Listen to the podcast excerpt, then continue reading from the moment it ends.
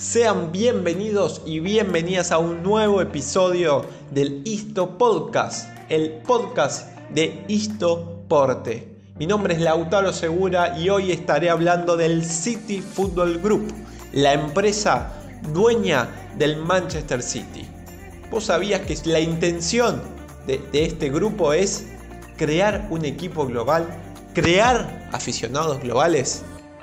Vamos a hacer un repaso breve por su historia y puntualizar en cuáles son los objetivos de esta empresa que hoy, en el 2020, está haciendo mucho ruido porque podría contratar a nada más y nada menos que a Lionel Messi.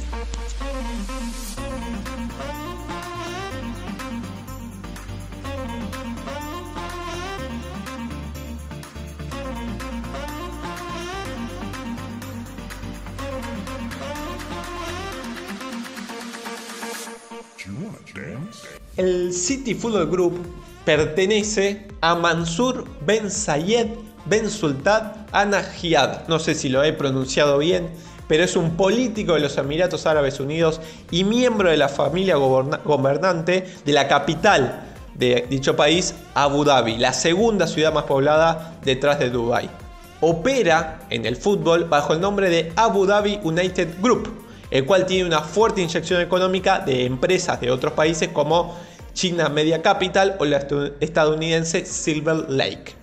Su arribo en el fútbol se dio en el año 2008, ya hace 12 años, con la compra de su estrella, el Manchester City, por 250 millones de euros apenas. En aquel entonces el equipo ciudadano atravesaba una fuerte crisis porque estaba en manos del primer ministro de Tailandia, el cual había quedado envuelto en acusaciones de lavado de dinero y corrupción, por lo que tenía sus cuentas congeladas. Eso lo obligó a aceptar la oferta de 250 millones de euros que le proponía este grupo árabe. El City, en una abrir y cerrada de ojos, va a pasar de ser un equipo más de la Premier League, históricamente opacado por su clásico Manchester United, a empezar a pisar bien fuerte gracias a contrataciones millonarias. Bajo la gestión árabe se convirtió en uno, de los grandes protagonistas del fútbol inglés y ya ganaron 4 Premier League, 2 FA Cup, 3 Community Shield, 5 Copas de la Liga, aunque aún tienen pendiente ganar algún título internacional, especialmente la Champions League, en donde el City llegó hasta las semifinales pero nunca pudo acceder al partido decisivo. Pero volvamos mejor a el City Group, lo que queremos hablar hoy para conocer más a esta empresa. Tras sus primeros pasos en el City, con resultados exitosos a nivel deportivo y algo que tomó trascendencia a nivel global, comenzaron esta expansión. En 2013 se metieron en Estados Unidos con el New York City, en 2014 aterrizaron en Australia con el Melbourne City y en Japón ese mismo año con el Yokohama Marinos. En 2017 llegan a Sudamérica para transformar al pequeño Club Atlético Torque en el Montevideo City Torque. También se hicieron dueños del Girona Fútbol Club de España, uno de los pocos clubes a los que no le cambiaron el nombre ni tampoco lo obligaron a utilizar los colores del, grupo, los cuales están inspirados eh, del Manchester City, que son celeste, azul y blanco. También se hicieron dueños de otros equipos y en 12 años el City Football Group adquirió a nueve clubes en cuatro continentes. Inglaterra, Estados Unidos, Australia, España, Uruguay, China e India son los países donde el City Football Group está presente. El valor total de las plantillas de estos clubes asciende a más de 121 millones de euros. Pero, ¿estos equipos los elige al azar? Bueno, la verdad que no.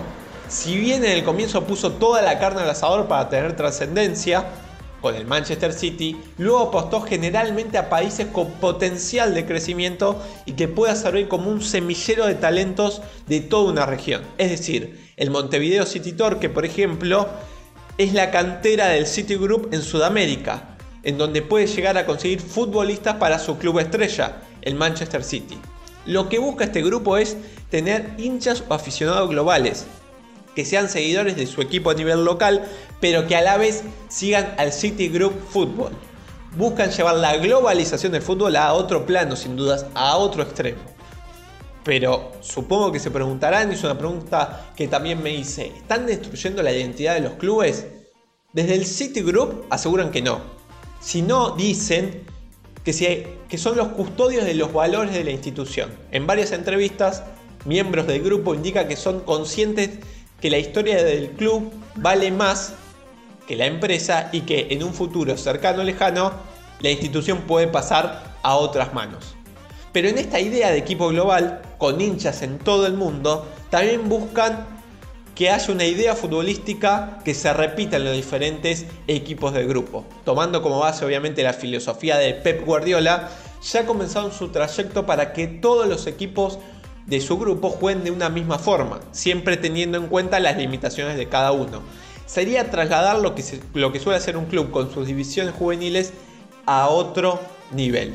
Ahora obviamente buscan romper el mercado con la contratación de Lionel Messi, no tanto económicamente, porque también tienen problemas con el fair play financiero, inclusive el Manchester City estuvo sancionado con no jugar la Champions League dos años, aunque esa sanción finalmente se dio eh, marcha atrás, pero buscarán negociarlo con jugadores a cambio. Obviamente que la imagen de Lionel Messi le sirve a la perfección para crear esta idea de equipo global. Veremos si finalmente el astro argentino recae en el Manchester City y cómo el City Group termina potenciando a, esta figura.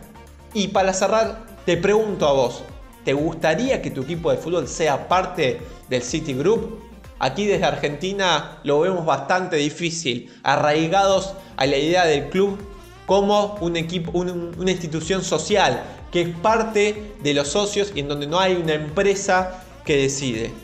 Pero se ve que alrededor del mundo son cada vez más los países que ante necesidades económicas muchas veces dejan entrar a los equipos a estas grandes empresas que obviamente buscan muchas veces romper lo que es la identidad de un club y los buscan ser partes de una gran empresa.